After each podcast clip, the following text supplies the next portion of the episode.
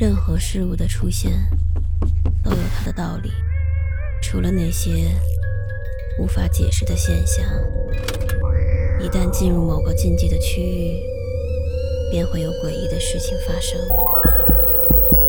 五分钟倒计时，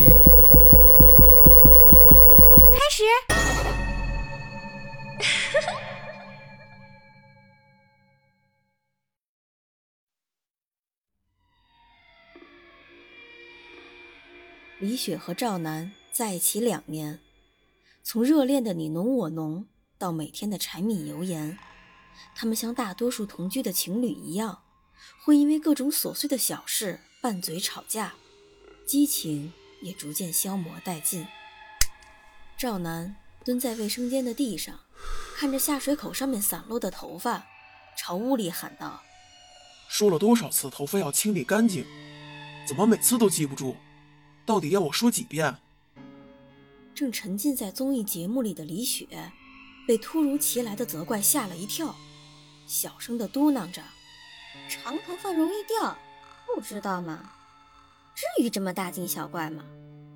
再说，谁会两天清理一遍卫生间啊？”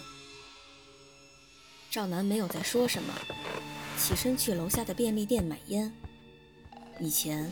他总会再买一包李雪最爱吃的小零食，可如今他在巧克力货架前停了一下，然后就走掉了。一路上，他都在思索着一件事儿：唉，到底要怎么说出口呢？赵楠在公司认识了一个漂亮的女孩子，两个人在工作上有一些交集，一来二去就混熟了。他发现这个女孩子身上有着李雪没有的气质，特别吸引他。下班后，他们有时会在公司楼下的咖啡厅里喝杯咖啡，聊聊天然后再各自回家。南哥，公司里的人都夸你，说你学历高、长得帅、能力又强，典型的高富帅啊！女朋友应该很漂亮吧？赵楠一时间不知该如何回答，只好拿起勺子，不停地搅拌咖啡，来掩盖内心的不安。最后，他狠了狠心，支支吾吾地回答说：“其其实没有了，我已经分手一年了，现在是单身。”赵楠发现小姑娘没有回应他，反倒是直勾勾盯着自己的身后看。他扭头一瞧，发现李雪面无表情地站在了他身后。回到家，李雪蜷缩在沙发的角落里，长长的头发遮住了脸，只能听到她不住的哭声。你走吧，我再也不想看到你了，请你马上离开。赵楠倚着墙，并没有动。是我的错，不过。这里应该是我家吧？毕竟房租、生活费都是我来负担的。李雪惊愕地抬起头，看着眼前的赵楠，她第一次觉得这个人这么陌生。赵楠吞了下口水，决定快刀斩乱麻。坦白说，我前些日子就想和你说分手了。我觉得我们不合适。李雪气得一下子站起来：“赵楠，你什么意思啊？恶人先告状吗？你忘了，你最困难的时候是谁不离不弃一直的帮你？你怎么可以这么对我？你……”赵楠转身点了根烟，不耐烦地打断了他：“这事儿你到底要说多久？就算没有你，我爸妈也会出钱支援我。你动不动就拿出来说，烦不烦？”李雪被气得不知道说些什么，抄起赵楠的吉他，直接砸在了他新买的电脑上。你疯了吧？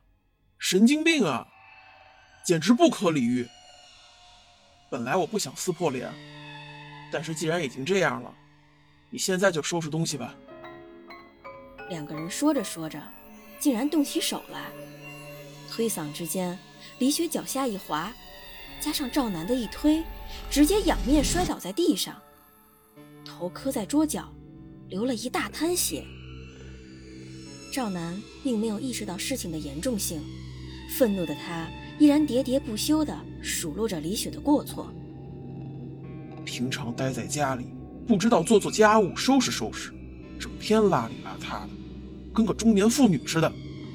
还有，永远也掉不完的头发，我这些年清理的头发都够做好几顶假发的了。好聚好散吧，别搞得更难看。控诉了一大通。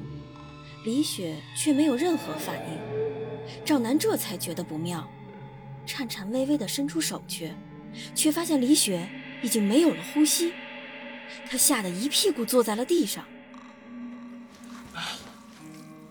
我真是太聪明了，就是稍微有点占地方，搞得浴室比之前小了不少。过两天再买点香水，喷一喷就行了。折腾了好几天，赵楠极其疲惫，好好的洗了个澡。浴室的地上还依稀散落着几根长发，他平静地捡起来，扔进了马桶。慢慢的，赵楠逐渐恢复了正常的生活。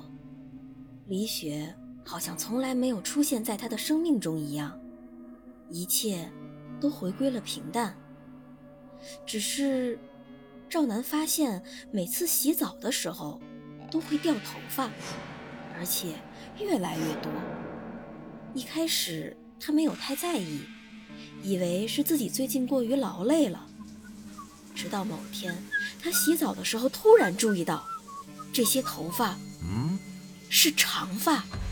他下意识地朝浴室的墙看了看，没有任何异样，封得好好的。就在他思考的时候，突然停水了。他抬头一看，花洒里伸出了无数根长发，把出水口全部都堵死了。黑压压一片，朝自己扑了过来。一个月后，由于房间的恶臭，邻居投诉，并且报警。警察在浴室里发现了全身赤裸的赵楠。被无数根长发裹着，吊在花洒下面。死因是窒息。浴室另一侧的墙面上，瓷砖的缝隙里竟然也有长发。警方砸开墙之后，发现里面竟然有一具女尸，尸体已经腐烂到无法辨认。奇怪的是，他的头发却还在不停地生长，仿佛藤蔓一般，缠绕在赵楠的身上。